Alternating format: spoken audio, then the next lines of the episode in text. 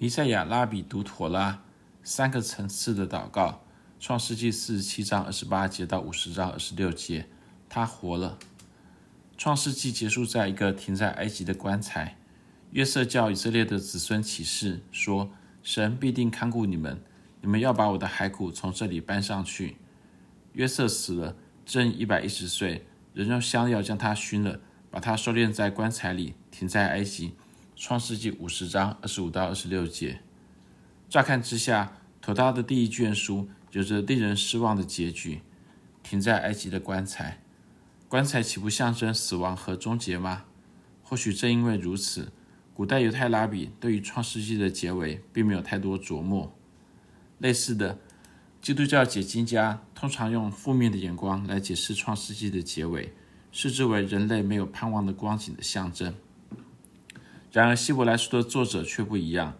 他如此解释创世纪的结尾说：“约瑟因着信，临终的时候提到以色列族将来要出埃及，并为自己的骸骨留下遗命。”希伯来书十一章二十二节。从希伯来书作者的角度来看，停在埃及的棺材非但不是死亡和终结的象征，反而是信心与盼望的象征。在创世纪的尾声，约瑟对他弟兄们说。神必定看顾你们，领你们从这地上去，到他启示所应许给亚伯拉罕、以撒、雅各之地。创世纪五十章二十四节。约瑟他坚定相信神当初对亚伯拉罕的应许，将来他要拯救以色列人出埃及进迦南。耶和华对亚伯兰说：“你要的确知道，你的后裔必寄居别人的地，又服侍那地的人，那地的人要苦待他们四百年，并且他们所要服侍的那国。”我要惩罚。后来他必他们必带着许多财物从那里出来。到了第四代，他们必回到此地。创世纪十五章十三到十六节。另一方面，既然神已经应许亚伯拉罕，我们可能会想说，我们只要安心等待神成就他的应许就好。神必然在关键的时刻出手，拯救以色列人出埃及。然而，神固然会在关键的时刻出手，但以色列人。也有他们重要的角色需要扮演。人是妥拉故事的参与者，而不是被动的旁观者。出埃及记显明人在妥拉故事当中的角色。过了多年，埃及王死了，以色列人因做苦工，就叹息哀求，他们的哀声达于神。神听见他们的哀声，就纪念他与亚伯拉罕、以撒、雅各所立的约。神看顾以色列人，也知道他们的苦情。出埃及记二章二十三到二十五节。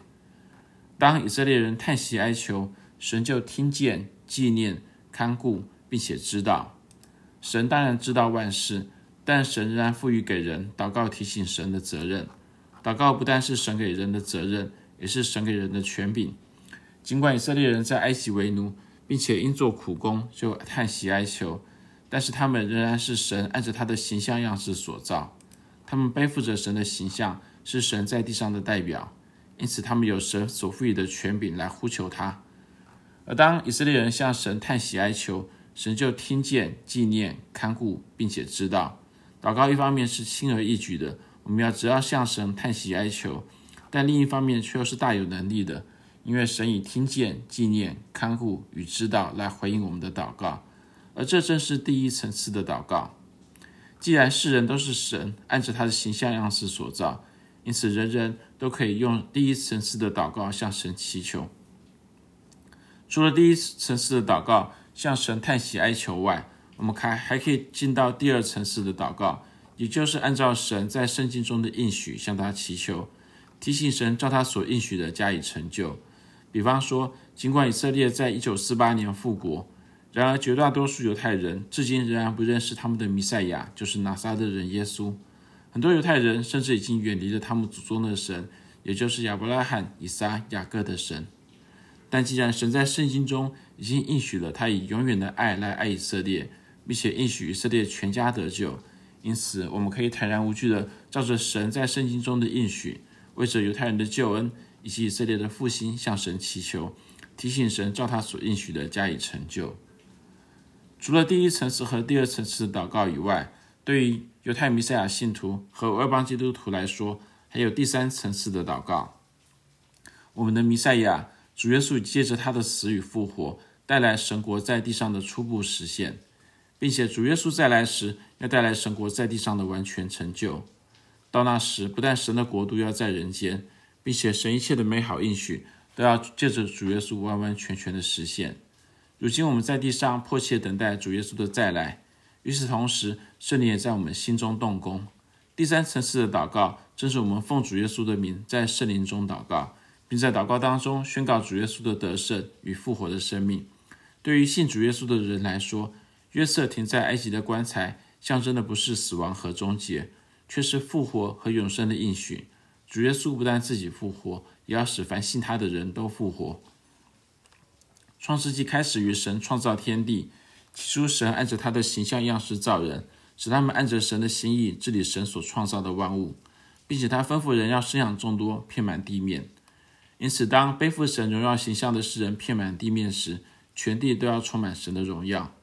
可惜的是，世人犯罪，不但亏缺了神的荣耀，也毁坏了神的创造。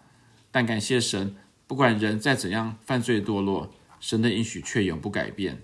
而身为神的儿女，你我有责任，不但要坚定相信神的应许，并且我们要昼夜呼求神，成就他的应许。以上再一次米塞尔拉比 Russell Resnick 的妥拉注释：Creation to Completion。A Guide to Life's Journey from the Five Books of Moses.